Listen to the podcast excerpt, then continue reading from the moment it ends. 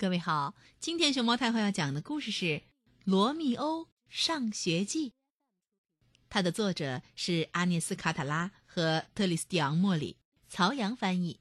关注微信公众号和荔枝电台“熊猫太后”摆故事，都可以收听到熊猫太后讲的故事。这个夏天，猛犸象罗密欧长大了，现在。他可以去上多多老师的幼儿班了。可是，只要一提起上学，罗密欧就很不开心。抱抱，抱抱，抱抱！他只想钻进妈妈朱丽特的怀抱，声嘶力竭的叫个不停。在多多老师的陪同下，罗密欧和朱丽特参观了幼儿园。老师带他们看了漂亮的衣架、小床，还有洗手间。可罗密欧什么都不喜欢，什么橡皮泥呀、布娃娃呀、字母表呀、课间活动操场呀，他看都不想看一眼。抱抱，抱抱，抱抱！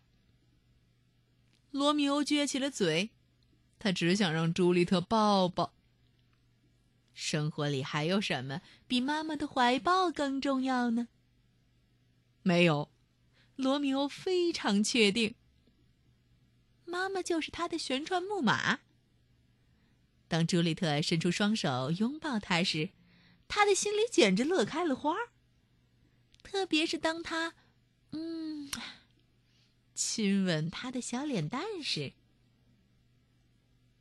可是，这个吻是在跟他告别，是在对他说“晚上见”。突然，妈妈朱丽特把小罗密欧放在了幼儿园的地板上。马上，老师多多就拉起了小猛犸象的手，把他带向了未知的命运和新伙伴。啊！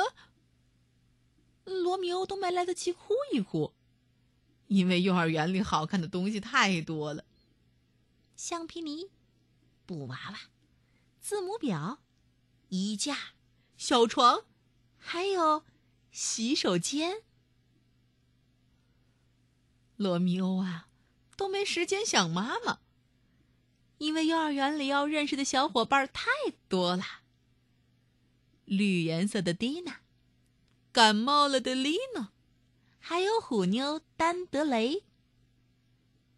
下午放学时，嘿，来接罗密欧回家的是谁？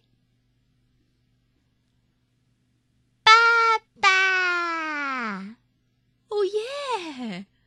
爸爸把罗密欧举上了肩膀，高高的罗密欧变成了国王。